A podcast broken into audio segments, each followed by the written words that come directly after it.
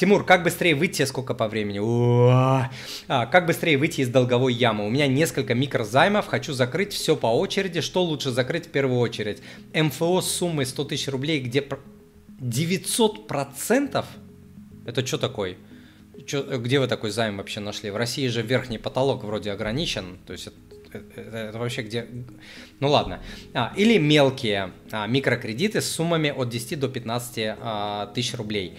Смотрите, по математике лучше брать самый дорогой, самый дорогой кредит по жизни лучше гасить сначала самые маленькие по размеру. Почему? Потому что вы получите быстрые победы сразу, здесь и сейчас. Это даст вам мотивацию, веру в себя, чувство собственного достоинства, самоуважения, а, самооценку и так далее, и вы уже начнете по методу снежного кома, вашу ситуацию нужно решать по методу а, снежного кома.